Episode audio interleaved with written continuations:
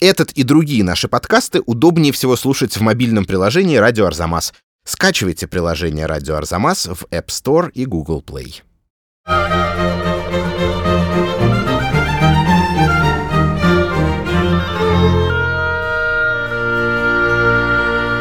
Здравствуйте, меня зовут Лев Ганкин, это новый выпуск подкаста о британской музыке. Я напоминаю, что весь этот проект в приложении на сайте Арзамас мы делаем в рамках Года музыки Великобритании и России вместе с отделом культуры и образования посольства Великобритании в Москве, а также при поддержке Британского совета.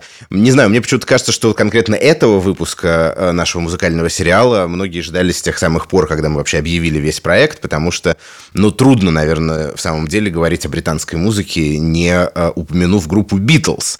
Но тут, конечно, возникает передо мной, например, сразу же вопрос выбора какого-то нужного формата, потому что это явно не тот случай, когда требуется рассказывать биографию артистов. Она вроде как всем известно описана в огромном количестве источников. И это уж тем более не тот случай, когда нужно, допустим, знакомить а, широкого слушателя с десятью главными треками группы Битлз, потому что они тоже на слуху. Мы все их, наверное, ночью нас разбуди, споем без всяких проблем. Я позвал в студию своих своих коллег Кирилла Головастикова и Алексея Пономарева. Привет! Привет. Привет. Поэтому у нас сегодня будет построен подкаст чуть-чуть по-другому, не в виде какой-то академической лекции, допустим, экспертного комментария или еще чего-то подобного. Мы хотим поделиться своими проблемами. В виде, да, просто-просто такой дружеской, можно сказать, болтовник, который, собственно, я призываю всех вас мысленно присоединяться, спорить с нами, соглашаться и так далее и тому подобное. Я думаю, у каждого есть что подумать и что высказать по поводу группы Битлз. Ну и музыку, наверное, тоже послушаем немножко. Непременно совершенно. Right now and again the second half of our show. Ladies and gentlemen, the Beatles.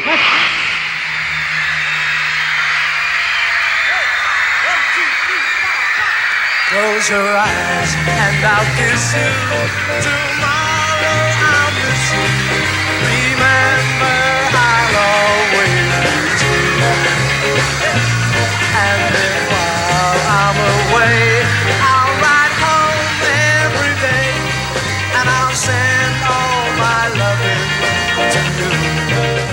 Я бы предложил такой вариант, что действительно, как, Лев, ты правильно говоришь, очень многие песни Битлз заезжены, ну, все знают Yesterday, Let It Be и так далее, но есть какие-то песни, которые, на самом деле, очень крутые, при этом они не настолько известные. Я бы вот предложил бы сегодня нам повыбирать какие-то, может быть, свои фаворитов своих каких-то их потихонечку повбрасывать фрагментами в наш сегодняшний разговор. Слушайте, парни, прежде чем пойдем по пунктам, у меня к вам такой вопрос. Вот тема нашего подкаста сегодня это «Как Битлз изменили мир?».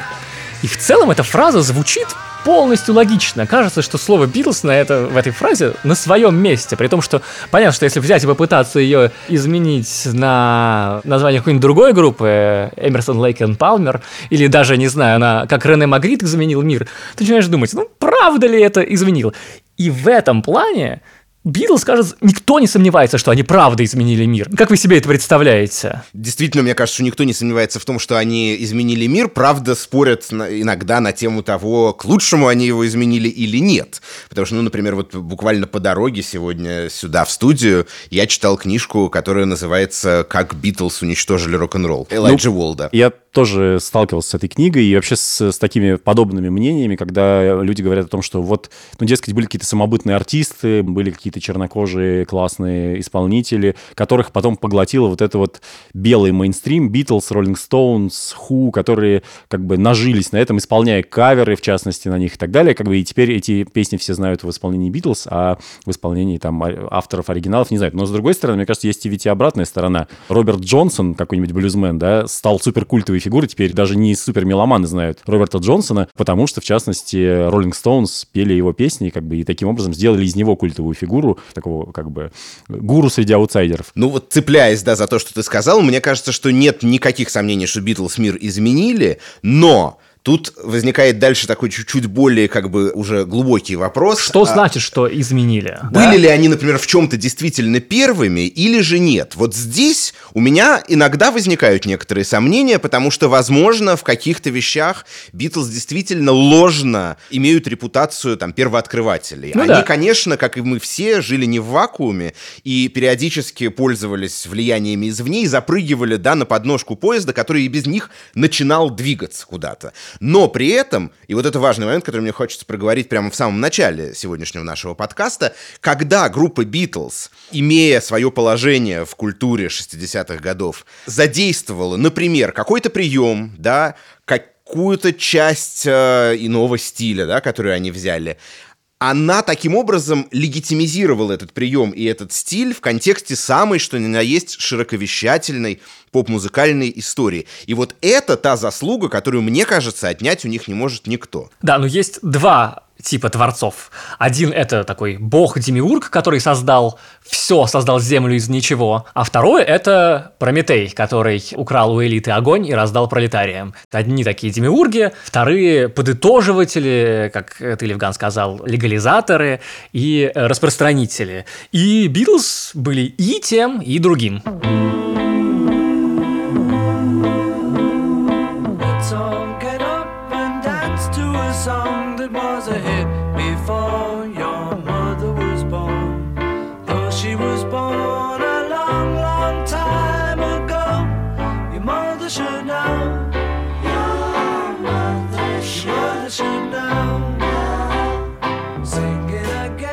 Как выглядела поп-музыка вообще в тот момент, когда появились Битлз. Выглядела она по нашим меркам довольно странно, потому что не было э, потребности записывать альбомы, вообще не было такой традиции. Все песни были абсолютно развлекательного характера. Почему Битлз часто упрекают за простоту текстов? Действительно, в первой половине своего творческого пути они таковы, потому что тогда просто не было традиции сочинять по-другому. То есть шоу-бизнес выглядел, был очень прилизан, то есть это были такие эстрадные песни, не было никакого протеста, никакого рок-н-ролла, на самом деле в этом не было. Э, Все началось с Билла Хейли и песня Rock Around the Clock. Bill Haley and his Comets. One, two, three o'clock, four o'clock, rock которая потом породила вот эту волну, э, в частности, которую оседлали Битлз, привнесли эту протестную молодежную музыку в мейнстрим. И это довольно круто. One, two, three,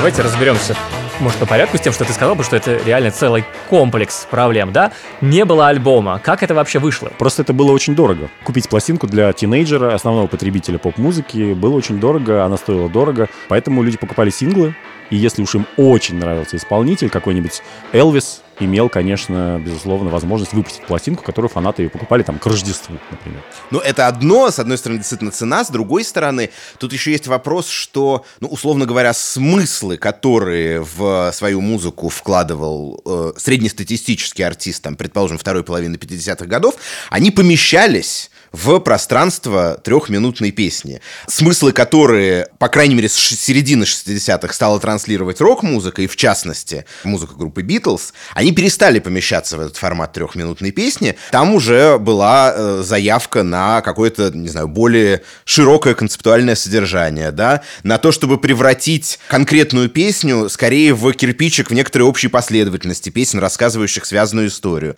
и так далее, и так далее. И для этого, мне кажется, во многом и потребовалось записывался альбом, опять-таки, как ты правильно говоришь, у Элвиса тоже были альбомы, но из чего они состояли? Они состояли, в принципе, из песен, Одинаковых которые... песен, да? Если ты встряхнешь альбом и переставишь их в другом Ничего порядке... не изменится. Три-четыре из этих песен, там, не знаю, были яркими синглами, а все остальные, на самом деле, были тем, что часто у нас называются филлером, да? То есть, э, ну, некоторыми музыкальными отрывками, просто заполняющими пространство пластинки, которое иначе оставалось бы пустым. Ну, еще такая характерная черта, если послушать какого-то культового музыканта конца 50-х, начала 60-х, 60-х, американского, там, не знаю, Чака Берри или Джерри Ли Льюиса, то, как правило, повторяется одна и та же модель. То есть э, человек написал хит,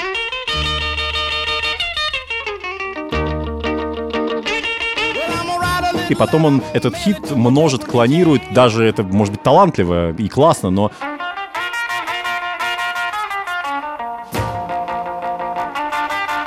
слушать целую пластинку, например, с такими песнями, ну, как бы не знаю, можно немножко послушать, но я предпочитаю слушать, например, рок-н-ролл 50-х на сборниках. А вот у Битлз уже совсем другая история, они не клонировали свои песни. Да, это уже чуть-чуть следующий пункт. Раньше, до, до битловскую эпоху, есть ощущение, что от поп-музыканта этого не требовалось. Там могла быть эволюция, ну, довольно такая незначительная внутри избранного стиля и от, скорее отражающая просто то, что там, не знаю, в 51 году мы поем вот об этом, а в 55-м уже об этом. Но, в принципе, вся эта эволюция, она очень сильно, она как бы вмещалась в рамки единожды найденного образа и единожды найденного подхода тематического, музыкального, прочего.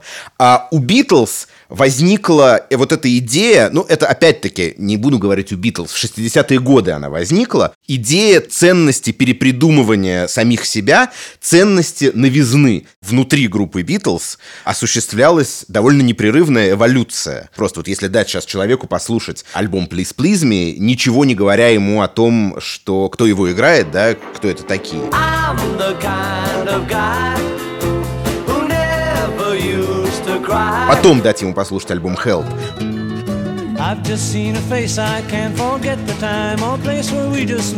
Потом дать ему послушать альбом, не знаю, Sgt. Pepper's Lonely Hearts Club Band. И потом Эбби Роуд.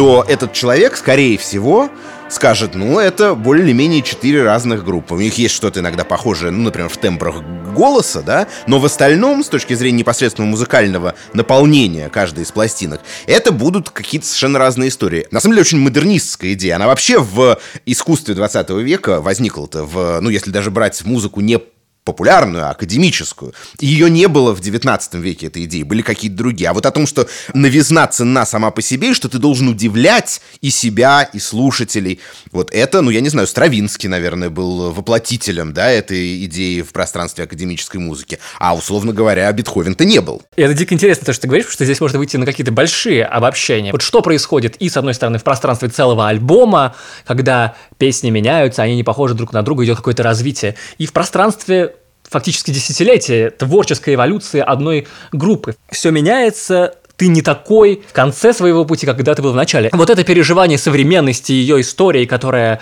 не повторяется бесконечно, а которая всегда новая, всегда что-то происходит, это что-то очень из вот эпохи модерности, которая началась в 19 веке и которую так много осмысляли, собственно, в 20 веке философы, современники Битлз. Я добавлю только то, что это еще очень интересным образом, мне кажется, влияет на саму нашу рецепцию музыки, потому что я думаю, что очень часто можно услышать, а вполне вероятно и многие из нас, и многие многие из тех, кто сейчас нас слушают, высказывали такие претензии к разным артистам, что, мол, вот они выпускают новый альбом, но он вроде бы неплохой, но мы это уже слышали. Да, это уже было. Так вот эта претензия, которая непонятна была бы абсолютно слушателю до битловской эпохи, потребителю поп-музыки в добитловскую эпоху. Как раз хорошо, что мы это уже слышали. Спасибо за то, что ты дал нам еще один хит в том же стиле, к которому мы привыкли и за который мы тебя полюбили.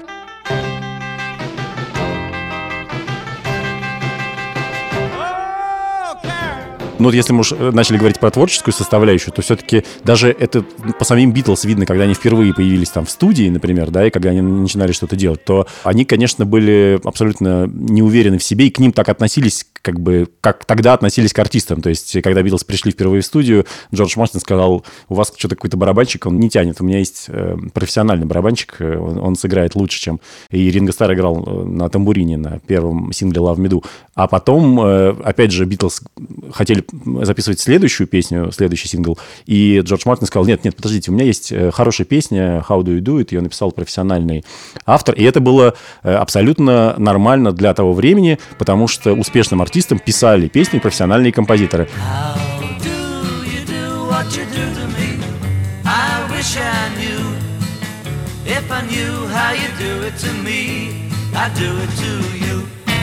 И вот Битлз фактически переломили эту традицию. То есть, уступив перед авторитетом Джорджа Мартина, своего продюсера, они записали How Do You Do It, но не стали ее выпускать. А вместо этого принесли собственную песню Please Please Me, и в итоге получили свой первый хит номер один британский. So Please Please Me.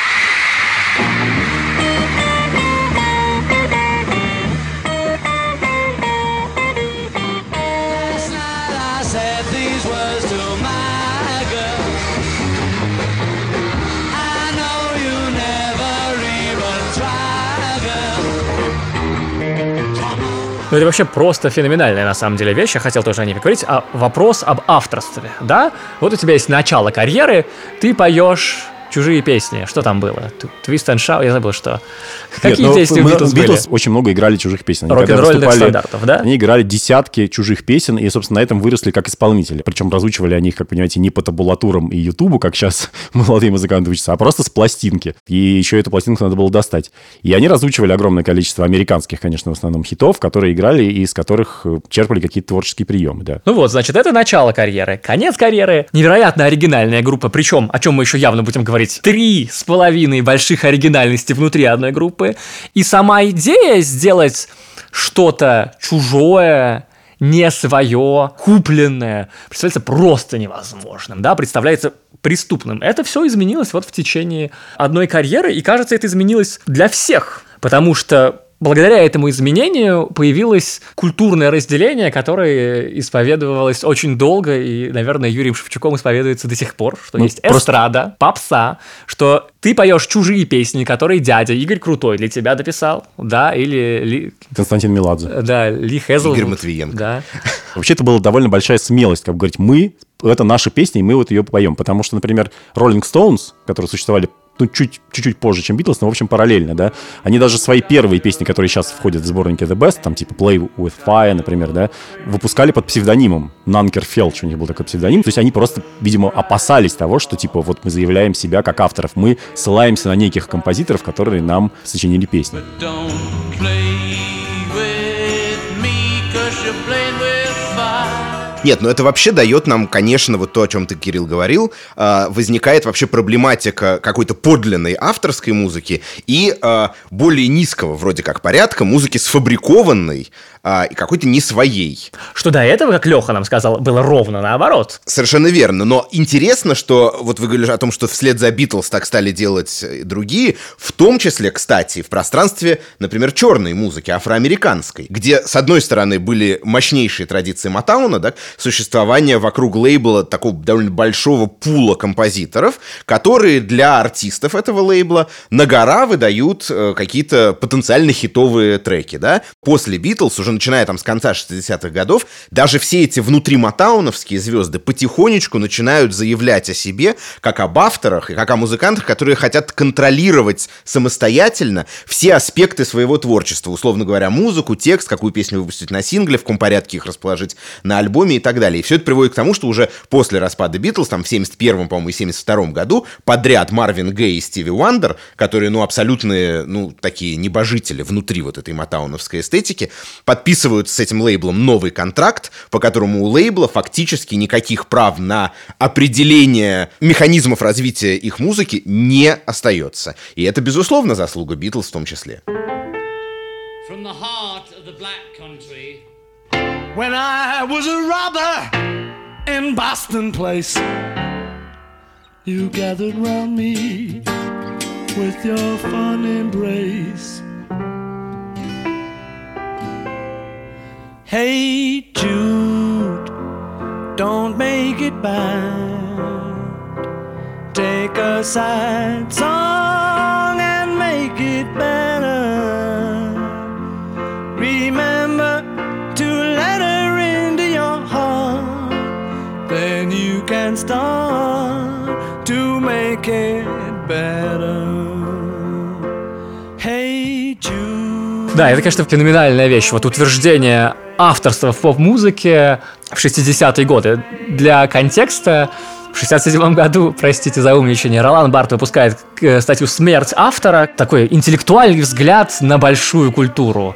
Кто пишет, что вообще не важно, да? Эта литература пишет сама себя. То есть мы э, можем оппонировать Барту и сказать, что автор не умер, а просто ушел в пространство поп-культуры. Массовой культуры, за- конечно. за в этот момент, он когда э, он отрицает право Флабера на госпожу Бавари, в этот момент Джон Леннон просто становится романтической суперзвездой. И это важно, что Джон Леннон становится романтической суперзвездой, а, например, Пол Маккартни становится суперзвездой, но не романтической, да, у него нарратив и образ абсолютно другой. Мало того, что что в поп-музыке появляются авторы, еще и несколько авторов наличествуют в пространстве одной и той же группы. Очень странно заниматься как бы селф-референсами, да, это не, слегка неловко, но я зашел и посмотрел на путеводитель э, по зарубежной популярной музыке, который сам же делал пару лет назад для Арзамаса, и увидел то, чего на самом деле я не замечал в, в ту пору, когда я непосредственно сочинял все эти тексты и э, планировал его. Я увидел, что все артисты до Битлз — это соло-артист, да, то, что называется. Это имя и фамилия. А начиная с Битлз в этом путеводителе, мы можем говорить о некоем групповом творчестве. Это вообще, конечно, полное безумие, потому что, наверное, в коммерческом смысле это должно было казаться тогда полным разбазариванием талантом. Вместо одной карьеры можно было три карьеры сделать. Да, тут на самом деле хорошая иллюстрация того, что группы вообще назывались по-другому. Ну, там, Buddy Holly and the Crickets, the Jerry and the Pacemakers, опять же, в Америке Смоки Робинсон and the Miracles. И Кобылы Beatles... и трупоглазые жабы. Да, да, да, да.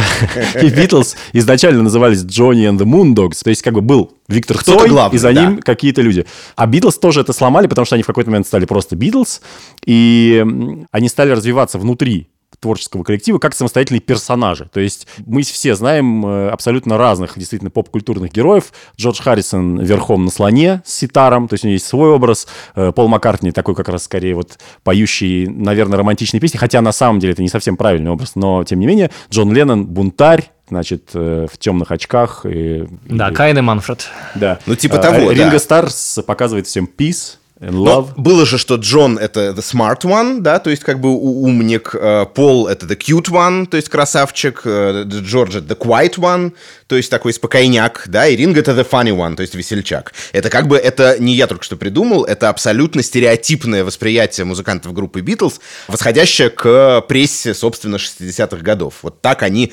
характеризовались, да, внутри состава. И понятно, что от Джона Леннона в итоге идет одна традиция некоторая, да, отходит. Мы вот говорим про влияние Битлз. Но на самом деле можно говорить и про, там, ну, окей, может быть, не четыре, а, как ты сказал, три с половиной разных влияния. Потому что от Джона уходит одна линия, вот эта бунтарско-романтическая, такая рок-н-ролльная, да? Политическая. И, да, и политическая. От Пола Маккартни идет совершенно другая линия. Это линия сугубо мелодическая, сентиментальная, немножко ностальгическая. Попсовая. И, попсовая, да, будем называть вещи своими именами, что абсолютно при этом никак не говорит о ней плохо. Наоборот. Я просто на всякий случай говорю, что мы не употребляем слово попсовый в значении какой-то плохой. Мы находимся вне этих иерархий. Ну да, и поэтому я все-таки хочу отметить, что Пол Маккартни пел песню «Хелта Скелта», которая стала самой тяжелой на тот момент записью. Это в, правда, но для него же это музыке. был формальный эксперимент во многом обскакать Пита Тауншенда из The Who. Да, ну и вообще он любил поорать, как бы, и по... Ну, то есть и по рок-н-роллить он на самом деле тоже любил, просто действительно, видимо, из-за Естеда, и за ним закрепилась такая, как бы, уже...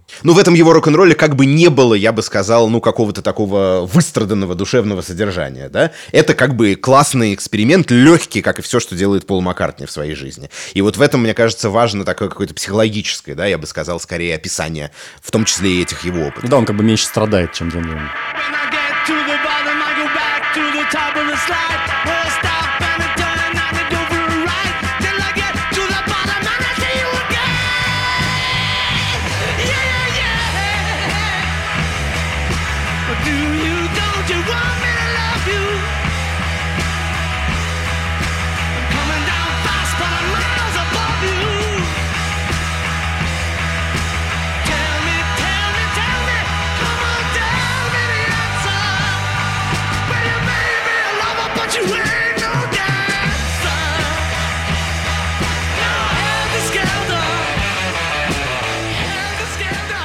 Таким образом, вот есть три с половиной идентичности, которые поп-музыка после Битлз принимает. Это очень интересно, что развивать. ты сказал про эти э, амплуа, которые есть, потому что, конечно же, эти амплуа смешным образом есть и у, не знаю, у группы Backstreet Boys условной, да, что вот этот из них красавчик, а этот э, нерд, а этот, э, я не знаю, что, любит спорт и скейтборды, да, это сетка, которая была наложена вслед за битлами. Только у Битлз-то она была естественной и росла собственной э, личностей людей, да, а дальше это уже продюсерские амплуа, которые были придуманы сверху и не обозначали ровно ничего в реальности. Это отличный поинт, который как раз возвращает нас, мне кажется, к вот этой дихотомии подлинное или сфабрикованное, о которой мы говорили. Потому что Битлз, конечно, отчасти тоже были сфабрикованные группой, да, просто на них посмотрите, на ранних Битлз, да, и такие одинаковые болванчики с этими прическами и так далее, и, в так костюмчиках. далее. В костюмчиках. Вроде бы же Да. изначально Битлз хотели носить кожаные куртки, но Брайан Эпстайн, кажется, Их приодели. был- приодел, чтобы они могли в телек попасть. Да-да-да, гитарная группа выходит из моды, мистер Эпстайн. Правильно, то есть...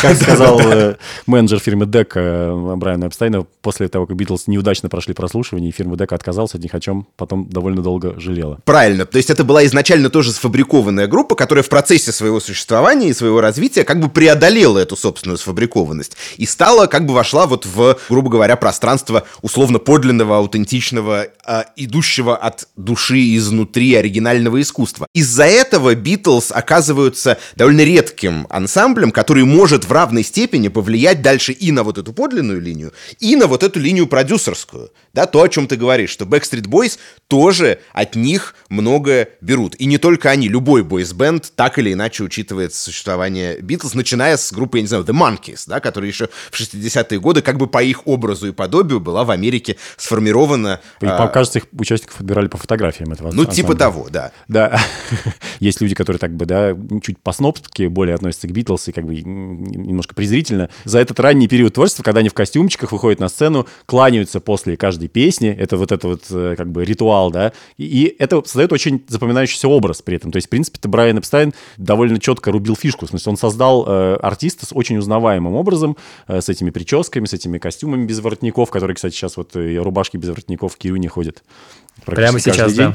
да. Вот, и, то есть это как бы, опять же, к вопросу о том, как Битлз повлияли на моду, но потом они действительно в какой-то момент преодолели, когда перестали давать концерты и, и уже вышли на следующий этап как бы, своего развития, но, конечно, они существовали в, как бойсбенд, и, и фильмы, и всякие другие промо-штуки, которые они делали, они во многом поддерживали этот образ. Но смотри, ты говоришь, что они окончательно расстались с репутацией бойсбенда, когда перестали давать концерты, и это, в принципе, кажется логичным. Но, с другой стороны, то, о чем мы уже говорили насчет того, что буквально с 63 года у них уже очень много авторского материала, а, мне кажется, что это позволяет нам сказать, что преодолевать постепенно вот эту полную бойсбендовую сфабрикованность они стали уже тогда. Да, ну тут, конечно, принято говорить о влиянии Боба Дилана на Битлз и, может быть, их кросс-влиянии, очевидно, потому что, с одной стороны, Битлз послушали Боба Дилана в фолковом варианте и поняли, что можно петь о чем-то, что ты сам чувствуешь. Потому что очевидно, что для этого они как бы талантливо складывали слова в песни, ну, ранние э, хиты типа From Me to You, I Wanna Hold Your Hand, они как бы все сделаны по такому, ну, некому... Ну, вот мы сейчас сочиним песню о том, что я хочу держать Они руку. немножко шаблон, э, шаблон, из да. формалина да, достанные, да?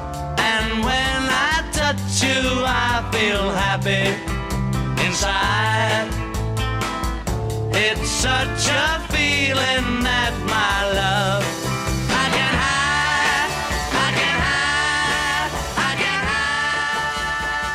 Когда они послушали Боба Дилана, они поняли, что можно петь, оказывается, о чем-то тебя волнует, что если тебе плохо, ты можешь спеть о том, что тебе плохо. И появились песни типа I'm a Loser и I Don't Wanna Spoil the Party. Вот как раз с альбома Beatles for Sale, где они с такими все с уставшими лицами на обложке. И тут же и появилась эта рефлексия авторская и так далее.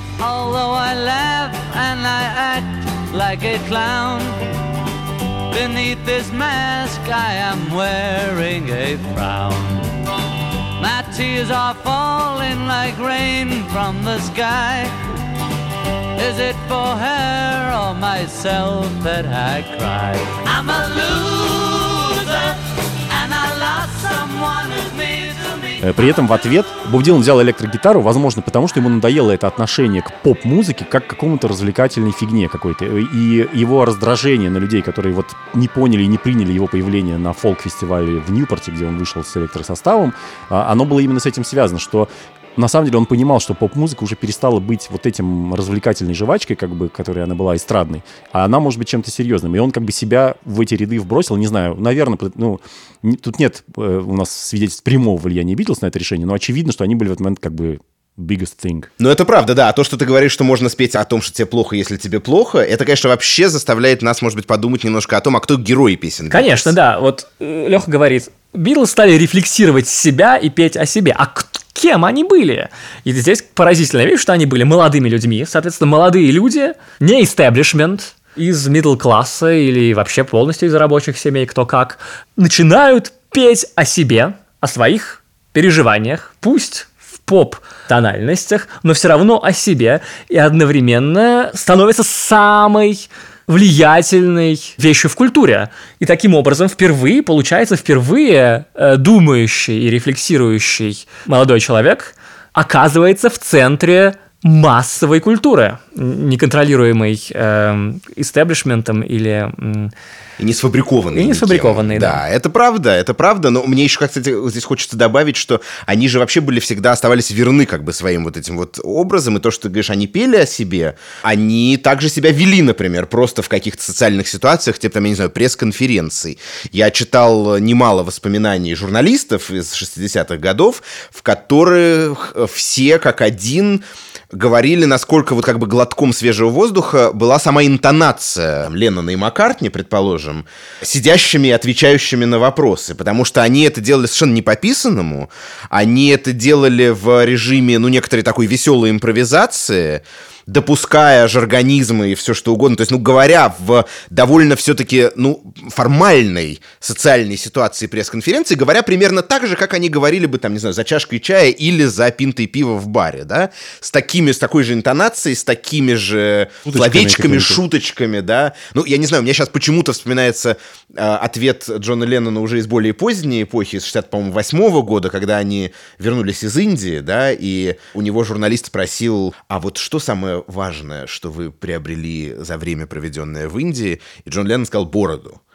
Вот. да, и это это как бы такой, ответ, да, да. это классический ответ, и это такой вот юмор специфический, наверное, британский. Мне тут сложно судить, но у меня почему-то он с э, Англией, с Великобританией вообще по жизни ассоциируется, который они привнесли просто в, не, даже не только в музыку, а вообще в какие-то социальные ситуации. Ну Да, Да. мне- и мне кажется, это в этом смысле роднит Битлз с тем же Диланом, который тоже, конечно, взял вот эту манеру общения с журналистами, просто говорить в ответ, ну, вы задаете мне глупый вопрос, зачем вы меня это спрашиваете? Ну, как бы, а журналисты, как мы знаем, довольно часто задают такие, потому что у них есть некий клишированный список вопросов. Потому что они действуют по шаблону, Да, а да, те, да. с кем они общаются, получается, действуют не по нему. Да, Да, Битлз, Битлз их ставили в тупик тем, что когда на абсолютно дежурный вопрос, э, ну, как вы находите Америку, отвечали левее Гренландии. Ну да, здесь большой комплекс всего, потому что, во-первых, они стали вести себя естественно, их публика видела, что какие они в песнях, такие они и в жизни. Это совершенно Ну, бесценный И, кстати, они опыт. были гениально на одной волне, потому что, если вы помните классические кадры, когда Битлз только прилетают в Америку, дают вот эту пресс-конференцию, где как раз вот налево от Гренландии, то первый вопрос, который им задают журналисты,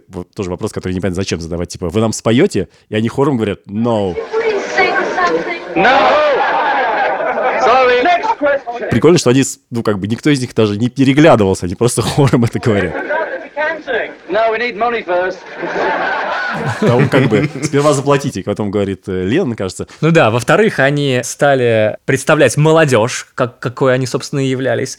А в-третьих, ну вот есть что-то, что мы знаем как битловское чувство юмора, что, мне кажется, недооценивать просто невозможно. Понятное дело, что какой-то артист должен был стать первым искренним артистом на массовой сцене, да, первым нормальным чуваком, да. Это мог быть какой-нибудь другой человек, и он бы стал бы транслировать какое-нибудь другое чувство юмора или вообще отсутствие чувства юмора, и весь мир был бы другой. А тот факт, что просто битлы были четыре нормальных парня, с которыми отлично было бы, каждый из нас с удовольствием выпил бы и э, похохмил, мне кажется, изменило культуру в невероятной степени. И это, кстати, то, что их, я так понимаю, самих разочаровало, когда они встретились с Элвисом. То есть вот если там с Бобом Диланом, когда они встретились, они там чего-то покурили, выпили и так далее, то с Элвисом была довольно напряжная атмосфера, и оказалось потом, что он там сотрудничал с ЦРУ, что-то еще, и на самом деле он, конечно, очень ревновал к успеху Битлз в Америке, и, в общем-то, не очень искренне как бы к ним относился, и как-то они... Да, по- потому что ты ничего не знаешь про Элвиса. Элвис — это парень, который классно поет и двигается. Штаны у него. Да, да, да. И у него классные костюмы.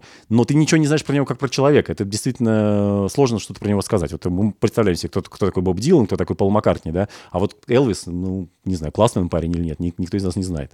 Ну, то есть на вопрос, который спустя, наверное, лет 10 задаст Фрэнк Заппа, does humor belong in music, э, может ли в музыке быть юмор, уже Битлз, получается, ответили утвердительно и таким образом задали в очень значительной степени вообще траекторию ее последующего развития. Как бы вы охарактеризовали битловский юмор? Мне кажется, кстати, что это не один юмор. Я бы его опять-таки охарактеризовал как несколько разных юморов, потому что есть вот саркастический ленноновский юмор, например, и более такой добродушный, немножечко в стиле детских там каких-то, не знаю, считалок, сказок и прочего, юмор Маккартни. Ну и причем э, юмор Джона Леннона же был довольно злой. Я бы сказал, что он не был добряком. Да, он мог обидеть, да. То есть он ходил по Гамбургу и там мог э, шутить какие-то шуточки про Гитлера или надеть на себя сиденье от унитаза или смеяться над коллегами, что как бы по меркам Повисла 2019 пауза, да. года как бы выглядит абсолютно... Мы не можем это одобрить. Да, да, да. Но, видимо, из-за того, что у Леннона было тяжелое детство, и, в общем, ну вот он был так воспитан, и из этого родилось его этот характерные саркастические все эти штуки, и книжки, и рисунки,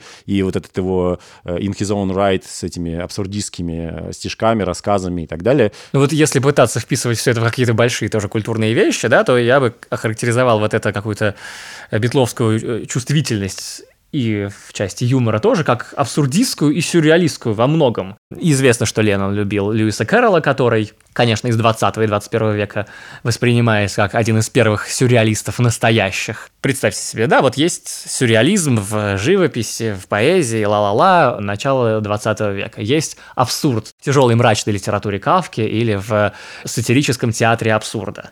И есть конец 20 века, когда абсурдизм и сюрреализм — это абсолютный мейнстрим, да, можно себе представить, каким вызовом был, какой, была какая-нибудь картина Дали в 20-е годы, и это абсолютно то, что можно повесить здесь на стене в студии Resignant Arts, никто не заметит даже, сюрреализм — это абсолютный мейнстрим, да, а вот посередине какой-то этот период принятия сюрреализма в массовую культуру. Мы знаем, как выглядит мультфильм «Желтая подводная лодка». Монти Пайтон появились примерно в то же самое время, когда Битлз распались. И мы знаем про то, что Джордж Харрисон финансировал, буквально давал деньги Монти Пайтонам, да.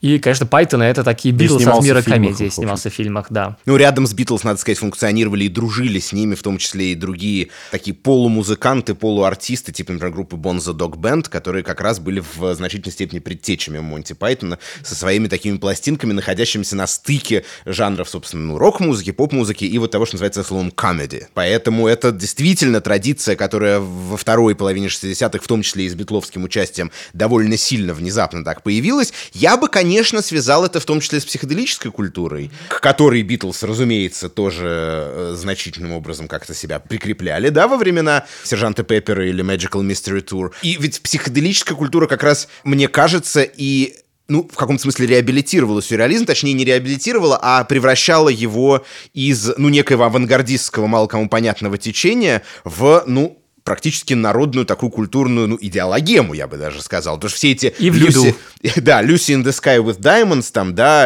э, и, и так далее и тому подобное.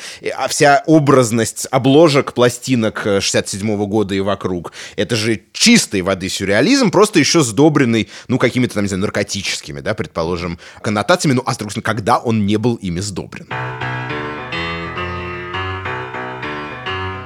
Ну, раз мы упомянули Yellow Submarine, то и грех не поставить как раз одну из тех, э, на мой взгляд, недооцененных вечно битловских песен, которые я очень люблю, она называется «Hey Bulldog».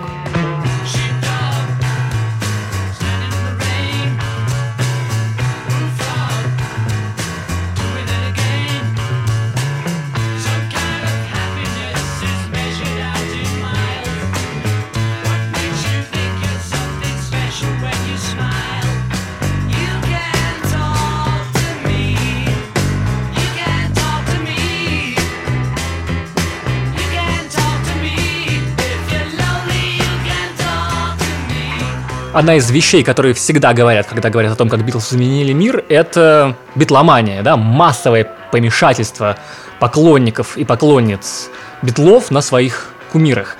И я хотел бы обсудить это, потому что, ну ведь И раньше же поклонники любили музыкантов, да? В чем здесь разница? Это количественная разница, что просто всех их стало больше гораздо? Или какая-то и качественная разница тоже есть? Ну, ты прав, действительно, и до этого понятно, что были поклонники и поклонницы и у Александра Вертинского, и у Фрэнка Синатры, и у Элвиса Пресли, но скорее это выглядело немножко по-другому, да, чем э, мы привыкли видеть там концерты Битлз в хронике. И если включить запись концерта Элвиса где-нибудь в Лас-Вегасе, то там видно, что люди просто сидят за столиками, едят, Элвис поет свои красивые песни. Э, Периодически девушки подбегают к нему, чтобы подарить ему цветы. И э, такая была традиция собирать поцелуи Элвиса, кто больше соберет. Но у Битлз это все вылилось вот в такое абсолютно подростковое буйство в зале. Возможно, потому что они вот эту эстрадную традицию переломили и внесли в нее вот этот рок-н-ролл, протест и подростковую какое-то вот бунтарство. Ну, я бы добавил, что, конечно, традиция обожания вообще артистов, да, каких бы то ни было, она даже 20 веком не исчерпывается, и более того, ну, такие признаки некоего легкого психического заболевания. В этих маниях были и раньше, потому что когда, например, композитор Ференц Лист в 19 веке га- гастролировал как пианист, то на каждом его концерте случались, ну, практически драки между всеми этими высокородными дамами в кринолине, которые, когда Лист вставал романтически, откидывал назад волосы и удалялся со сцены и кидал перчатку в зал, и они, соответственно, начинали, ну, буквально как в старом неприличном анекдоте про скакалки, э, соответственно, за этой перчаткой э, пытаться как-то расталкивая друг друга локтями ее забрать. Поэтому в этом смысле ничего вроде как нового 60-е годы и битломания э, мировой культуре не принесла. Но здесь есть, конечно, э, момент, который нельзя э, пройти мимо него, а именно массовый характер, который носило вот это помешательство.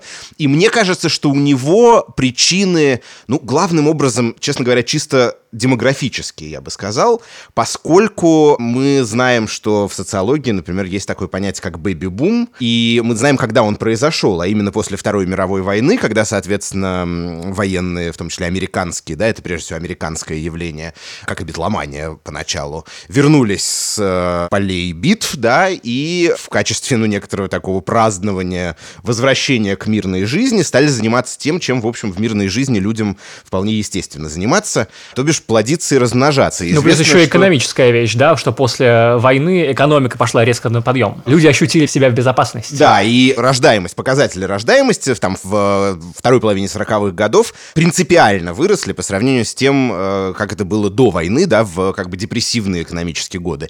И дальше мы отматываем, ну, просто, да, назад, соответственно, сколько там, 17-18 лет, и понимаем, что к моменту появления, возникновения битломании, такой мощной и активной, вот все те люди, которые родились сразу после войны, там, в 46-47 годах, они, собственно, достигли возраста, когда тебя начинает интересовать культура, массовая культура, когда ты творишь себе кумиров среди артистов. Ну, в общем, грубо говоря, они до- достигли подросткового возраста, им было там по 15, 16, 17 лет. И вот, таким образом, вот это все обожание и приобрело столь массовый характер и выплеснулось так ярко в мир. Ну и немаловажный момент, что на самом деле сами Битлз тоже родились в начале 40-х, еще во время войны, но на самом деле их отделяет от этого поколения послевоенного совсем небольшое, небольшая дистанция временная, да, это фактически это одно поколение, и они говорили на одном языке с этими людьми, и, собственно, то, что мы наблюдаем и до сих пор в популярной культуре, когда школьники находят себе кумиров, там, в числе тех же 17-летних, 18-летних, там, возьмем, там, Лил Пампа или Билли Айлиш, дай ей бог здоровья. Но на самом деле это правда так, и главное, что именно с битломанией ведь начинаются какие-то, я бы сказал, социально-коммерческие модели, которые мы действительно видим в музыке и в поп-культуре до сих пор, а именно, ну, например, э, там, стадионные концерты, да, предположим. Почему Битлз э, выступили на стадионе Шей в Нью-Йорке в 1965 году? Именно потому, что количество желающих на них посмотреть и поорать там, да, на концерте, так что мы даже не слышим битловских, собственно, песен, оно превысило возможности любого там какого-то закрытого зала. А сейчас стадионные концерты — это, ну, абсолютно общее место. Любая популярная группа ездит и их дает. При этом ведь важный момент, что сейчас есть э, техническая база, достаточная для того, чтобы на стадионе наворотить очень классный, детально четкий, э, но при этом очень мощный и громкий звук. Э, По состоянию на 65 год, разумеется, ничего подобного не было, поэтому мы можем сделать вывод, что все эти люди шли на концерт Битлз не то, чтобы послушать музыку Битлз. Ясно, что ты не услышишь ее не то, что из заднего ряда, но даже, я не знаю, из амфитеатра, да, грубо говоря. Наверное, там поставили в три раза больше колонок, даже если посмотреть видео, там видно, что что там чуть ли не даже два микрофона зачем-то сцеплены перед Джоном Ленноном. То есть, видимо, через две системы звукоусиления это проходило, но явно все равно этого было недостаточно. И на самом деле это одно из последствий битломании, что Битлз перестали давать концерты, потому что они сами себя не слышали. Вокруг них постоянно были визжащие, истеричные школьницы или школьники, сумасшедшие какие-то люди, которые пытались от них оторвать кусок. И для них это был постоянный стресс, потому что они не чувствовали себя музыкантами, они чувствовали себя такой вот обезьянкой, да, которую привезли на, на какой-то еще двухголовой обезьянкой, потому что вокруг нее все просто не носятся. Все будущие стадионные звезды, типа Rolling Stones, уже там каким-то в конце 60-х, начале 70-х уже обеспечили себе такой сценический сетап, да, который позволял им уже выступать перед этими визжащими девушками. А у Битлз этого еще не было, и они их это во многом сломало.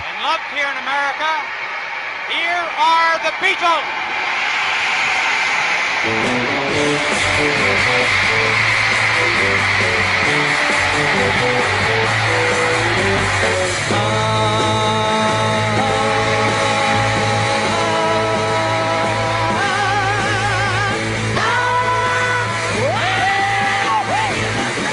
Но не только стадионные концерты. Давайте дальше поймем, из чего состоит сейчас, допустим, шоу-бизнес. Ну, помимо непосредственно музыкантов и их поклонников. Парики. да, и музыка. Вот мерчендайзинг, например, да, тоже действительно, в том числе парики, которые, соответственно, распространялись и на концертах, да и просто в магазинах в США, например, в 60-е годы в начале. Ну, имеется в виду, да, поясню на всякий случай, парики, э, сделанные по образу и подобию причесок музыкантов группы Битлз на раннем этапе, вот этих одинаковых горшков таких, да. И есть даже очень смешная картинка в интернете, я видел, где знаменитый кинорежиссер Альфред Хичкок сидит вот в этом самом парике и чрезвычайно комично при этом выглядит. Мерчендайзинг, стадионные концерты, что еще? Видео, конечно, музыкальное. Сейчас любая группа снимает, да, недостаточно только музыки, любая группа снимает клипы. Они же для чего на самом деле производились? Вот это интересный момент. Я думаю, что во многом потому, что Битлз не могли сами быть везде, и, соответственно, вот эту иллюзию присутствия их и в США, и в Японии, и во всех других местах, где их любили, эту иллюзию, соответственно, вот эти клипы помогали Ну да, не- нельзя сказать, что. Битлз это придумали, потому что какие-то артисты делали это и до них, но каждый раз, когда Битлз приезжали в Америку, они выступали на шоу Эда Салливана. Это было главное американское телешоу, и каждый приезд Битлз сопровождался выступлением или несколькими выступлениями на шоу Эда Салливана, и таким образом американская аудитория могла их видеть на экране. А в какие-то моменты, например, когда Битлз, видимо, там сидели, записывая альбом Rubber Soul или Revolver, и им уже было некогда, они, например, в этот момент не могли поехать в Америку, но какой-то промоушен им был нужен, они просто снимали фильмы, отправляли их в Америку, и их там показывали по американскому телевидению. И действительно есть э, такие довольно смешные клипы на Paperback Writer и Rain, где у Пола Маккартни нет зуба, видно.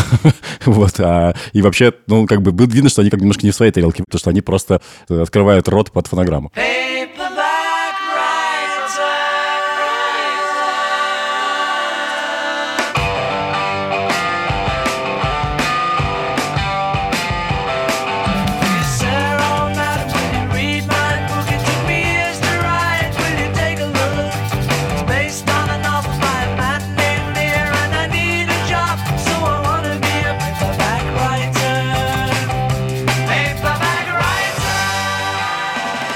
подытоживая какую-то эту тему, я бы еще, наверное, упомянул о том, что и а, какие-то не музыкальные, да, мы сейчас говорили о практиках, исходящих как бы от самих артистов, но и практики, исходящие от аудитории, вот, собственно, какие-то конкретные выражения вот этой мании, да, назовем это так, они тоже восходят к этой эпохе и к битломании в первую очередь. Ну Это, да, например, коллекционирование или косплей. Совершенно верно. Коллекционирование, косплей, потом конспирология. Конспирология, да, Это, да. безусловно, Полмер, то, что сейчас э, сопровождает очень многих популярных музыкантов. А началось это с э, Пол Мертв, наверное, первый такой явный Да. пример. Ну да, мы, наверное, сильно глубоко в эту историю не будем вдаваться. На одной из американских радиостанций было озвучено, это- этот слух был озвучен, и он был как бы начал циркулировать после этого между поклонниками. Сами музыканты, кажется, ну это не доказано, но такое впечатление, что они как будто подыгрывали этой истории, потому что включали в э, вкладыш альбома Magical Mystery Tour фотографию Пола Маккартни с черной гвоздичкой, когда у всех остальных красные, ну и всякие такие как бы штучки, которые, хотя казалось бы, их самих это вроде раздражало. Они, по крайней мере, в интервью все очень так как бы говорили про это раздраженно. Да, мы знаем, что Петлов это раздражало, и это действительно какой-то курьез.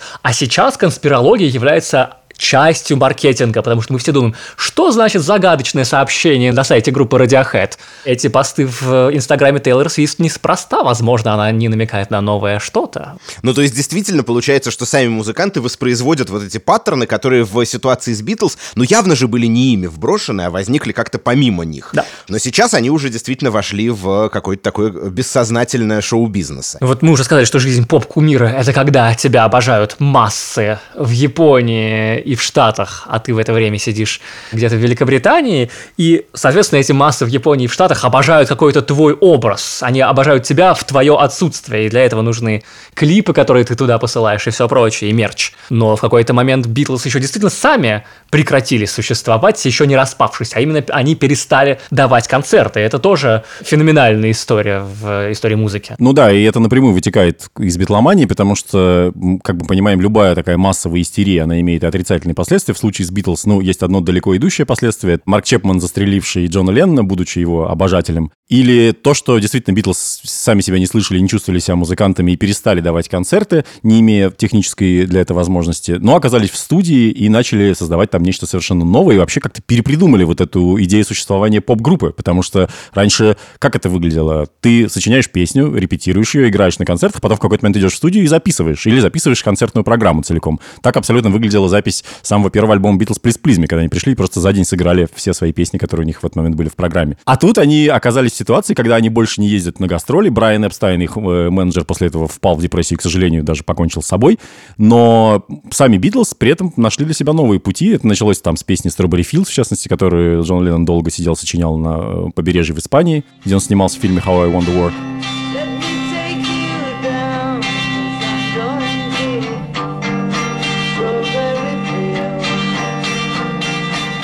Он принес ее, они начали ее крутить в студии, напридумывали там кучу всяких э, интересных вещей. Знаменитая история, что песня Strawberry Fields склеена, на самом деле, из двух частей.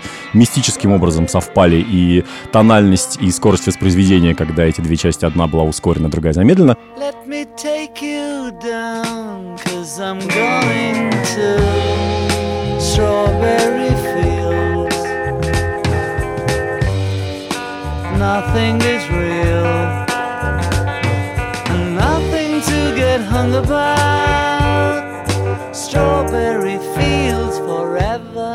И это все вылилось в совершенно новую, как бы, новый этап существования группы. Ну, то есть, получается... Студийный этап, когда студия стала больше, чем просто место, куда ты пришел, поработал 6 часов и ушел домой. Я бы сказал, что она стала музыкальным инструментом, таким как бы убер-музыкальным инструментом, да, большим, который вмещает в себя все остальные музыкальные инструменты. И это довольно революционная, мне кажется, для поп-музыки идея. Ну, то есть ты осмысляешь студию не как просто помещение, в которое ты пришел, э, достал инструменты, сыграл и ушел, а как, ну, некоторое рабочее место, workplace, да, в абсолютно современном смысле этого слова, где ты как-то экспериментируешь, куда ты можешь принести с собой все, что угодно, а, Можешь склеить остаться на пленки, ночь можешь там. остаться на ночь, да, у тебя нет вот этого там полтора часа студийного времени, да, вот как мы сейчас пришли в Resonant Arts, знаем, что через час нам уходить, потому что там сюда придет кто-то еще. А, э, соответственно, та- там не было такой ситуации, ты мог, грубо говоря, буквально там поселиться и кропотливо работать над музыкой. Ну да, справедливости ради, на самом деле, у Битлз этот период начался даже чуть раньше, чем они закончили гастролировать, и это и было и во время там записи, условно, альбома «Револьвер», когда, например, некоторые песни, там, не знаю, Эленор Ригби, да, это было совершенно неожиданный поворот, что поп-песня, как бы бит группы, неожиданно исполняется под аккомпанемент струнного квартета, и там нет никаких барабанов, бас-гитары, ничего такого нет. Ah,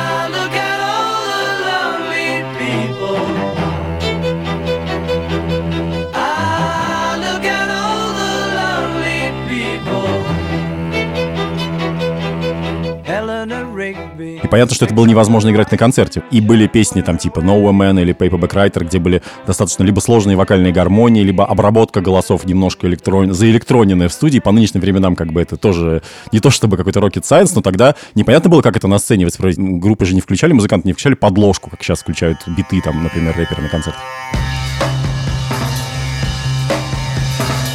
И в этом же, собственно, альбоме «Револьвер» появляется, например, песня «Tomorrow Never Knows», которая всегда, о ней принято говорить как о том революционном таком прорыве, гипнотический бит барабанов, на него сверху наложены прокрученные многократно лупы, то есть закольцованные какие-то звуковые кусочки, которые, кстати, делал дома, собирал Пол Маккартни, склеивал из пленки, потом принес это на студию, показал всем. Джон Леннон сказал «Вау!»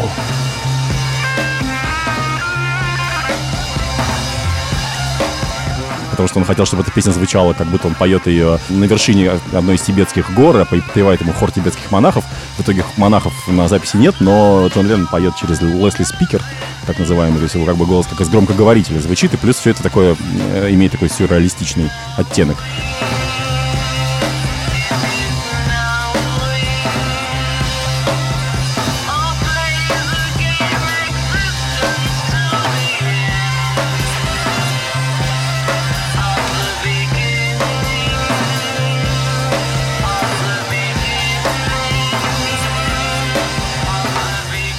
И дальше, ну, дальше Sgt. Pepper's Lonely Hearts Club Band. Ну, тут на самом деле просто надо сказать, что Sgt. Pepper's Lonely Hearts Club Band, можем спорить, первый ли это, например, концептуальный альбом, но абсолютно очевидно, нет, то есть мы даже не можем спорить, нет, не первый. А, как бы в музыке такое было и раньше, но это абсолютно очевидно первый альбом, записанный поп-группой, как некоторая, ну, с попыткой сделать из него единое произведение не только в музыкальном смысле, и текстовом, предположим, но и в смысле вот то, что называли, называли раньше таким сложным немецким словом «гизамткунстверк», то есть синтетическое произведение искусства, куда ты вмещаешь еще и, например, обложку. И, между прочим, это первый альбом рок-группы, на котором были напечатаны тексты прямо на обложке, да, ты не должен был в них слушаться, ты мог, открыть э, конверт э, пластинки и прочесть их.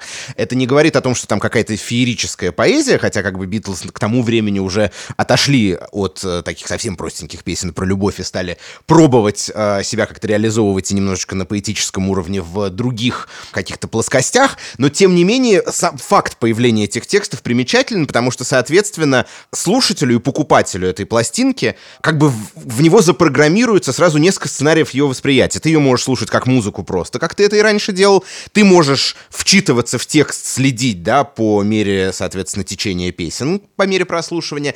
Ты можешь рассматривать обложку, узнавать, кто на ней нарисован. Разгадывать изображен, загадки. Разгадывать загадки. Ты можешь вытащить изнутри, там были вложены специальные погоны и усы, которые тебя самого превращали в условного сержанта Пеппера. То есть это такая, такой вариант некой театрализации твоих отношений, отношений музыканта и слушателя, да. И кроме того, еще очень интересная такая деталь, когда печатали непосредственно саму пластинку, да, производили ее на заводе, то специально сделали так, чтобы не были видны вот эти вот пустые дорожки между песнями, пока вот есть пауза какая-то. Для чего это было сделано? Для того, чтобы ты не мог посмотреть и четко поставить иглу на ту Середину. композицию в середине, которую ты одну хочешь прослушать.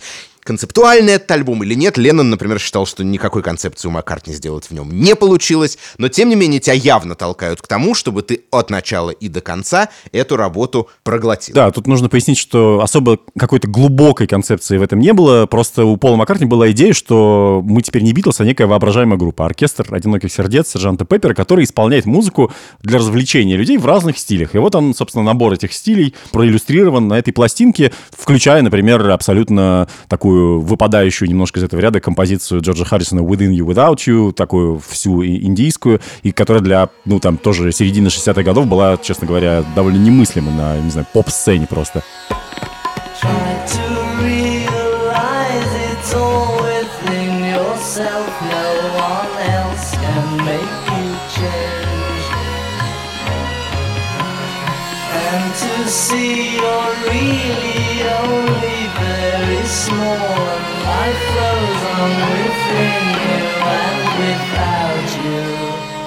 Вот в альбоме Sgt. Pepper's Lonely Hearts Club Band, раз уж мы о нем заговорили, у меня был всегда такой неочевидно любимый эпизод, а именно, собственно, титульная композиция, но не в первом ее проведении, да, в начале пластинки, а в репризе ближе к концу, где, во-первых, сначала звучит от Ринга Стара такой, ну, практически без пяти минут хип-хоповый бит,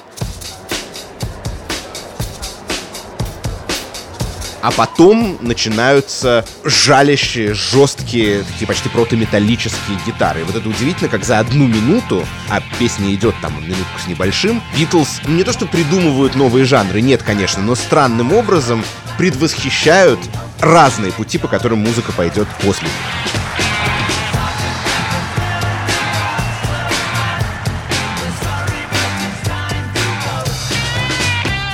Интересно, что ты отметил эту жужжащую гитару из Sgt. Pepper's Lonely Hearts Club Band. И надо сказать, что у Джимми Хендрикса, еще одного культового шестидесятнического музыканта, был концерт в Лондоне на следующий день после выхода альбома Sgt. Pepper's Lonely Hearts Club Band. И он вышел на сцену и начал концерт с этой песни.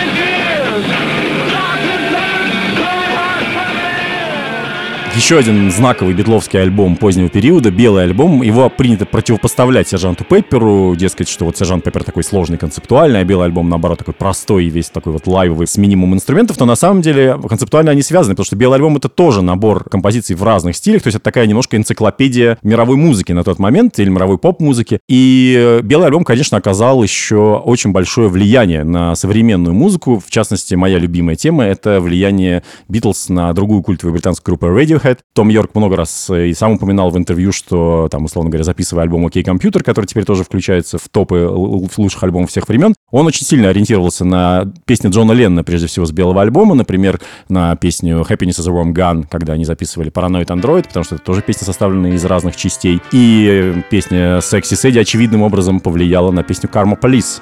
Э, Просто гармонически это слышно. Sexy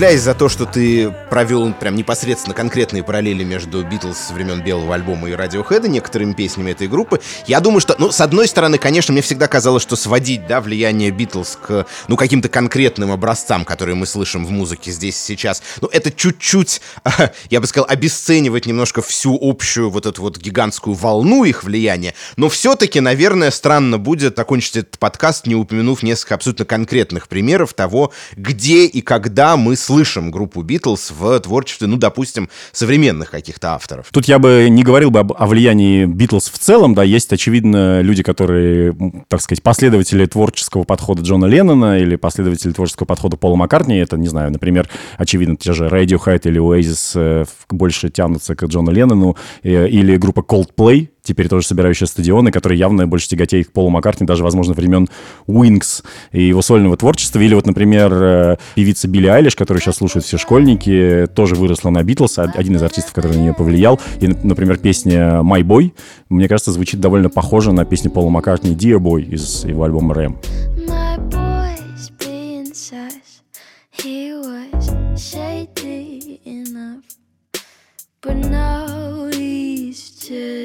A shadow.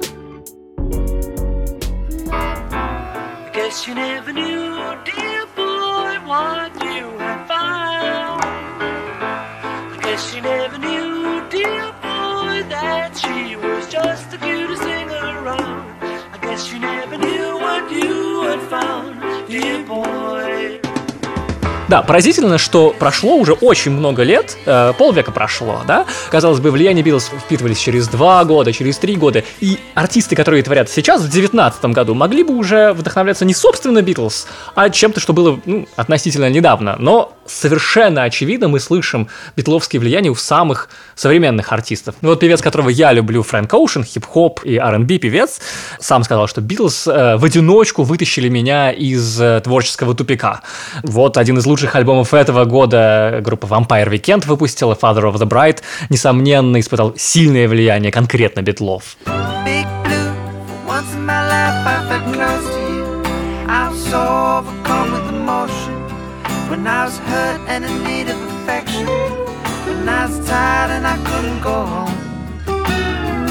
Then you offered protection.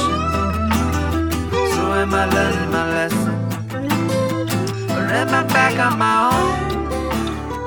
Важный момент, про ты сказал про творческий тупик Фрэнка Оушена, из которого его Битлз вытащили, что ведь Битлз — это прежде всего творческий подход. И вот что связывает Radiohead, например, и Битлз, это то, что они всегда менялись, всегда двигались вперед. И на самом деле это связывает также, не знаю, Битлз и Кендрика Ламара, который как бы не, не одинаковый на каждом своем альбоме, он все время что-то новое придумывает.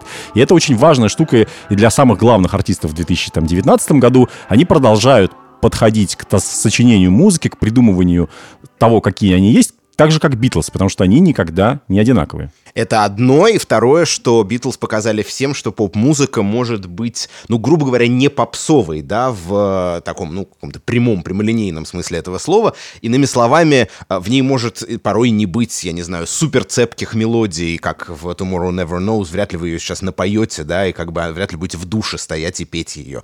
Или у нее, может быть, там не всегда будет какой-нибудь очень бодрый, бойкий ритм. А, Она может быть основана в большей степени на эксперименте и на желании как бы как-то раздвинуть границы, расширить, я бы сказал, пространство борьбы. И при этом все равно оставаться популярной и, в общем, даже опережать по популярности какие-то другие, а, других артистов, других музыкантов, работающих по соседству. И в этом смысле, ну, конечно, Битлз предтеча, ну, кого угодно, начиная там, я не знаю, от Кейт Буш, заканчивая Беком или Бьорк, или тех же самых Radiohead, то есть людей и Кендриком Ламаром тоже, который может снять клип на фриджазовую композицию, да, это как бы топовый артист, от которого ты вроде как ждешь, что он будет играть по правилам, но нет, он этого не делает. И в связи с этим, конечно, влияние Битлз не всегда конкретно означает какие-то мелодические ходы, позаимствованные у Маккартни, или там, я не знаю, социально-политические мысли, позаимствованные у Леннона, нет. Но вот в подходе к творчеству, безусловно, чуть ли не вся поп-музыка действующая, ну и такая, да, не шаблонная, испытывает его до сих пор. Ну да, и в частности, почему Пол Маккартни такой великий и смелый, например, музыкант, потому что он как раз сначала пе- спел песню Yesterday под акустическую гитару и под аккомпанемент, опять же, струнных, а через буквально там 2-3 года уже выкрикивал какие-то опасные тексты в песне Helter Skelter, которые как бы то ли про убийство, то ли про наркотики, то ли про секс, то есть как бы разные люди трактовали это по-разному, и это была максимально шумная песня на тот момент, и такой невероятный эксперимент. А Джон Леннон в этот момент выкатил «Революцию номер 9», которая вообще была просто куском авангарда на поп-пластинке, что тоже для конца 60-х годов было абсолютно немыслимым вещью. И, кстати, многие артисты попались в ловушку, пытаясь копировать это. Number nine, number nine, number nine, number nine, number nine, number nine, number nine, number nine, number nine, number nine, number nine, number nine,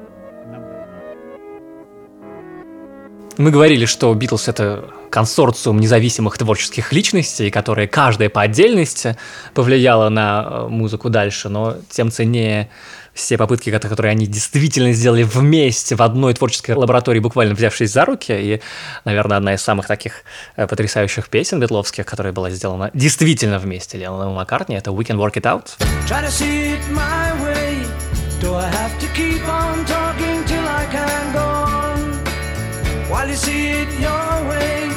Run a risk of knowing that our love may soon be gone. We can work it out.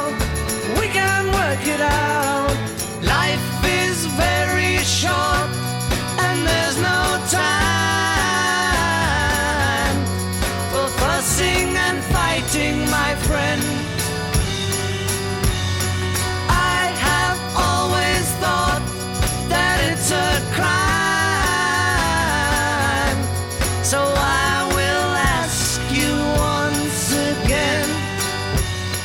We Can Work It Out э, Пол Маккартни сочинил вот эти вот оптимистичные такие взба- взбадривающие куплеты, а Леннон драматичный вот этот мост, Middle Eight. И ее можно в этом смысле сравнить с песней Day in the Life, в которой Леннон сочинил драматичные куплеты, а Пол Маккартни взбадривающий мост. Woke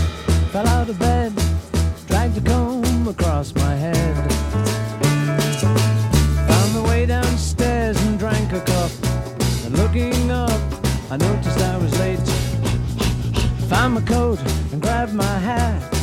Made the bus in seconds flat. Found my way upstairs and had a smoke. And somebody spoke and I went into a dream.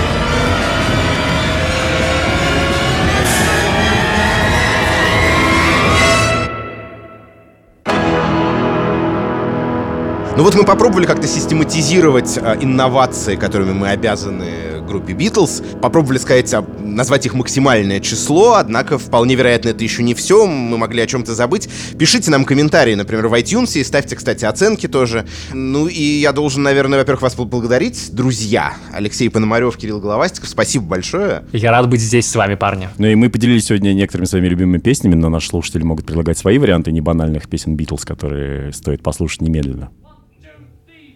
Bye. Ну и надо сказать, что над этим подкастом работали редактор Анна Шур, выпускающий редактор Дмитрий Перевозчиков, фактчекер Надежда Богданова, звукорежиссер Алексей Пономарев. В качестве музыкальной заставки использован фрагмент оратории «Соломон» Георга Фридриха Генделя «Прибытие царицы Савской» в исполнении камерного оркестра «Адвента». Следующий выпуск подкаста «Британская музыка от хора до хардкора» будет посвящен творчеству замечательного британского же, разумеется, композитора 20 века Бенджамина Бриттона. Не забывайте, кроме того, следить за нашим сайтом, на котором мы публикуем материалы, дополняющие и расширяющие темы подкастов. В частности, вот материал, дополняющий и расширяющий этот подкаст, будет называться «Пройдите от Битлз до монеточки». Это будет такая интересная онлайн-игра, которую мы очень скоро уже вам предложим на сайте arzamas.academy.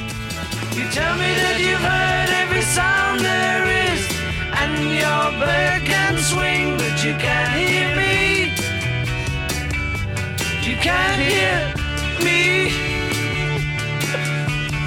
Woo-hoo!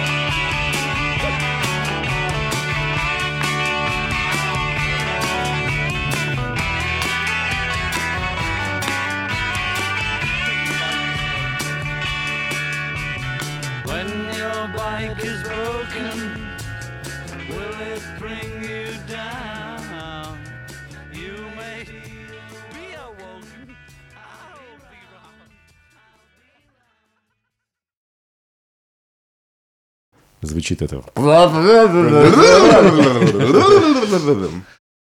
Если вам понравился этот подкаст, поставьте ему оценку и напишите, что именно вам понравилось, а что, может быть, хотелось бы улучшить. Благодаря вам о нас узнает больше слушателей.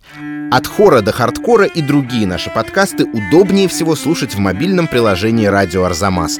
Установив его и оформив подписку, вы получите доступ ко всем подкастам, курсам и другим аудиоматериалам Арзамаса, в том числе тем, которых вы не найдете больше нигде. Скачивайте приложение «Радио Арзамас» в App Store и Google Play.